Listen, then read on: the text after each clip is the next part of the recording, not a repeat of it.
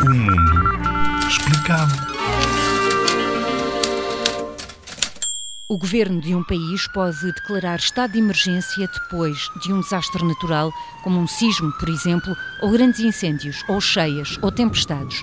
Também pode fazê-lo quando há guerra ou conflitos, ou ainda atentados. Com certeza que já ouviste sobre situações com explosões que têm atingido muitas pessoas inocentes, como recentemente aconteceu em Manchester, Inglaterra, ou como já aconteceu em França ou nos Estados Unidos. Nestas situações, há mais polícia, militares e segurança nas ruas.